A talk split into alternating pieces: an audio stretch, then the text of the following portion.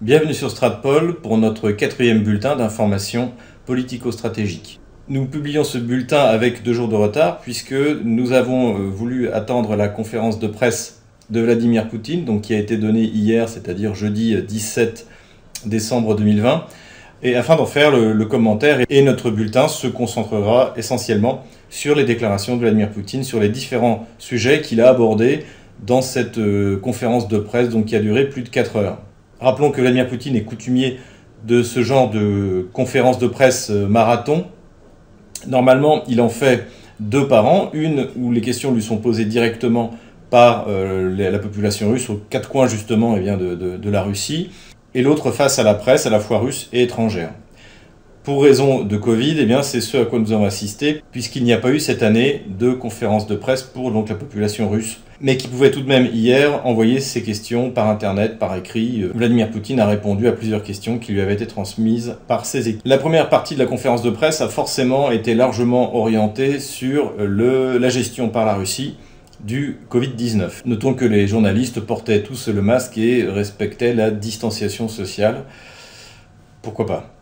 Vladimir Poutine a dressé un satisfait de, de l'action du gouvernement russe sur la, lutte contre le, le Covid.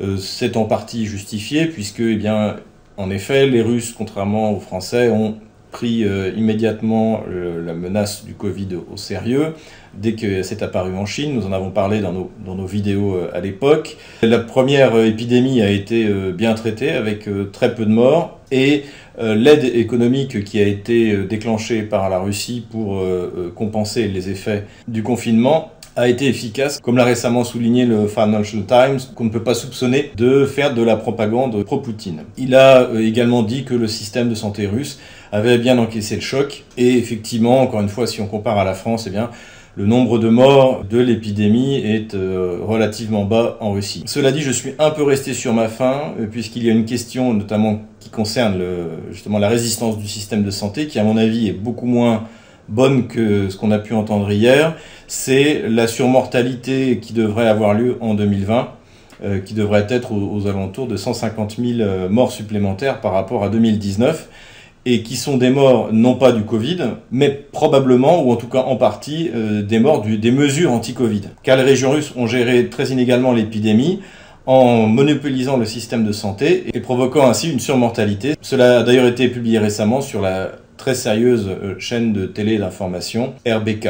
Cela dit, ce thème sera évidemment abordé au début de l'année prochaine quand l'analyse complète de la raison de la mort de ces, euh, de ces 150 000 personnes supplémentaires aura été analysée et c'est d'ailleurs ce, qu'a promis à la fois le ministère de la Santé et le service des statistiques russes. Autre point qui a été abordé par Vladimir Poutine, eh bien, c'est le Donbass. Une question a été posée sur euh, ce qu'allait faire la Russie dans le Donbass. Eh bien, Vladimir Poutine a dit que non seulement l'aide aux républiques autoproclamées de Donetsk et Lugansk serait maintenue, mais même renforcée. Il a également souligné que Kiev visiblement ne voulait pas appliquer les accords de Minsk et ce que nous avions nous-mêmes également dit, et cherchait en fait à les réécrire. Il a souligné à juste titre que les accords de Minsk ne peuvent pas être réécrits puisqu'ils ont été validés par une résolution du Conseil de sécurité de l'ONU, donc euh, euh, euh, ces accords ont force de loi internationale évidemment, il a fait le constat que quelles qu'aient été les rencontres, quels qu'aient été les formats de ces rencontres, eh cela n'a abouti à rien. Nous l'avons déjà dit, ni l'Allemagne ni la France, qui sont pourtant garants de l'accord, ne font pression sur Kiev pour qu'il le respecte. Autre moment clé de cette interview, eh bien, c'est le passage sur Alexei Navalny, puisqu'on lui a demandé euh, ce qu'il en pensait. Donc, comme d'habitude, euh, Vladimir Poutine a parlé du patient, n'est-ce pas? Il n'a pas parlé de Navalny lui-même, il n'a pas prononcé son nom. Il a expliqué pourquoi. C'est que les gens comme Alexei Navalny essaient de boxer au-dessus de leur catégorie. C'est-à-dire qu'Alexei Navalny, en fait, la catégorie d'Alexei Navalny, c'est un blogueur relativement euh, connu en Russie, connu négativement, comme nous l'avions déjà souligné, puisqu'aujourd'hui il est considéré, euh, l'immense majorité euh, des Russes, comme un, traître, et que, en fait, Navalny, voulant boxer au-dessus de sa catégorie, essaye de provoquer. Il fut un temps Dimitri Medvedev, aujourd'hui c'est Vladimir Poutine, et évidemment que Vladimir Poutine ne veut pas donner plus d'importance à ce blogueur et qu'il n'en a réellement dans le pays. Il a également répondu sur les nouvelles accusations euh, fantaisistes qui ont été sorties toujours par la même officine du ministère des, des affaires étrangères euh, et du MI6 euh, euh, britannique, c'est-à-dire Bellingcat. Hein. Pour savoir ce qu'est, d'où vient Bellingcat, qui finance, etc., je vous renvoie au travail qui avait été fait par le site lescrises.fr. Il y a plusieurs articles très complets qui démontrent que ces enquêteurs sont évidemment manipulés par les services anglo-saxons, américains ou, ou anglais. Vladimir Poutine n'a pas eu de mal à souligner le côté loufoque des nouvelles accusations, puisque pour ceux qui n'auraient pas suivi, désormais la thèse qu'on a trouvé dans la presse euh, essentiellement anglo-saxonne et ensuite qui a été reprise dans, les autres presses, c'est qu'il y aurait eu deux tentatives d'empoisonnement d'Alexei Navalny et que donc on a trouvé des espions russes qui surveillaient Alexei Navalny. Bon, tout ça bien sûr comme d'habitude, sans aucune preuve. Et en conclusion de cette affaire, on peut reprendre les mots de Vladimir Poutine qui a souligné que si les services secrets russes avaient voulu assassiner Alexei Navalny, il serait mort aujourd'hui.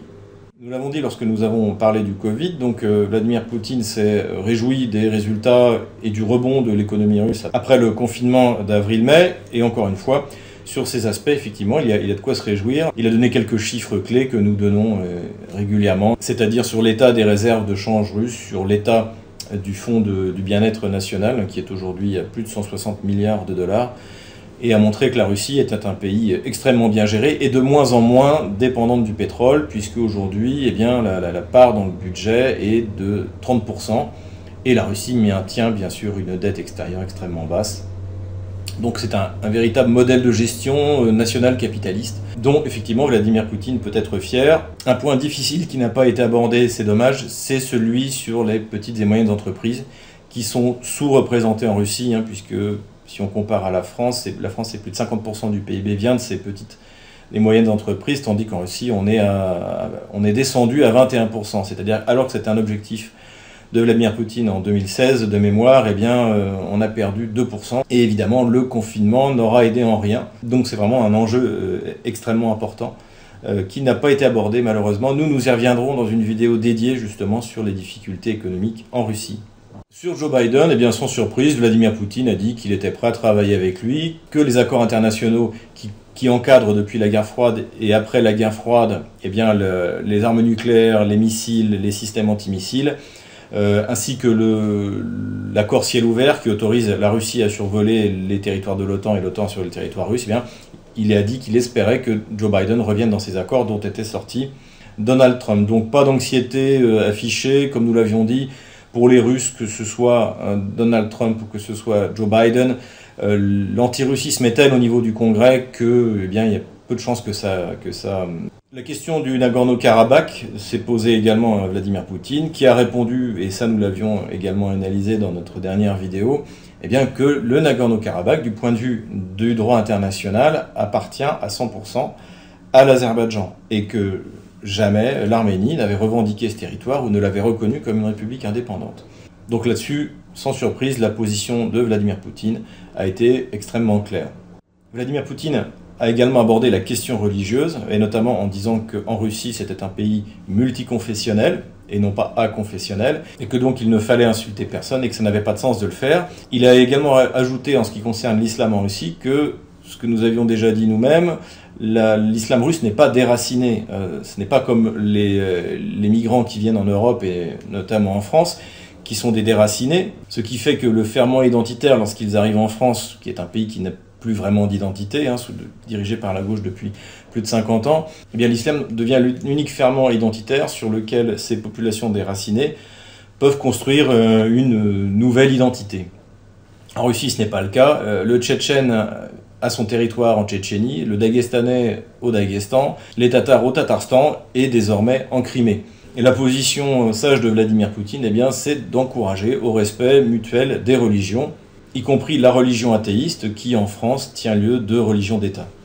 Dernier point qui nous a paru important et sur lequel nous sommes revenus à plusieurs reprises, notamment la, la vidéo la plus populaire de, Stratpol, qui a fait plus d'un million deux cent mille vues, c'est sur les nouvelles armes russes. Donc ces armes russes qui avaient été annoncées par Vladimir Poutine en mars 2018. Et eh bien depuis 2018, les choses ont bien avancé puisque toutes ces armes continuent leur, euh, leur élaboration. Certaines sont déjà produites en série comme le missile hypersonique Kinjal. Notons d'ailleurs que euh, l'hypersonique devient la norme en Russie. Désormais, nous en avions également parlé dans notre vidéo, eh les missiles anti-navires sont hypersoniques. Euh, Vladimir Poutine a notamment parlé du Tsirkon, Et donc le Tsirkon qui aujourd'hui porte à 500 km, le jour où il atteindra la portée de 1000 km, on pourra considérer que c'est la fin pour la Russie de la menace du euh, traditionnel groupe de porte-avions américains, puisque eh ces missiles qui peuvent parcourir 3000 mètres en, une seconde, euh, qui arrivent à une telle vitesse qu'ils sont quasiment à l'état de plasma, peuvent perforer n'importe quel porte-avions américain ou euh, bateau accompagnateur sans qu'aucun système de lutte puisse venir à bout de ces missiles. Ajoutons en ce qui concerne les nouvelles armes, nous en reparlerons plus en détail en mars 2021, que la Russie l'année prochaine commencera à s'équiper du nouvel avion euh, de cinquième génération, le Sukhoi 57, du char Armata avec tourelle téléopérée, et que les autres projets, comme le, drone sous-marin Poséidon, comme l'a dit Vladimir Poutine, eh bien, continuent à être développés et seront mis en service, y compris le missile à propulsion nucléaire dont nous avons également parlé. Pour finir cette vidéo sur une note de technologie, mais civile cette fois, on peut souligner que le futur avion de ligne MS-21, donc qui est l'équivalent de la 320 d'Airbus, a fait son premier vol avec ses moteurs russes. Pourquoi est-ce que c'est important? Eh bien parce qu'une nouvelle fois, s'il n'y avait pas eu de sanctions, s'il n'y avait pas eu de dévaluation du rouble, ce ne seraient pas des moteurs russes, mais des moteurs Pratt Whitney qui euh, aurait équipé euh, cet avion, donc qui marque le véritable retour de la Russie dans le domaine de l'aviation civile après l'échec commercial du Super Jet 100.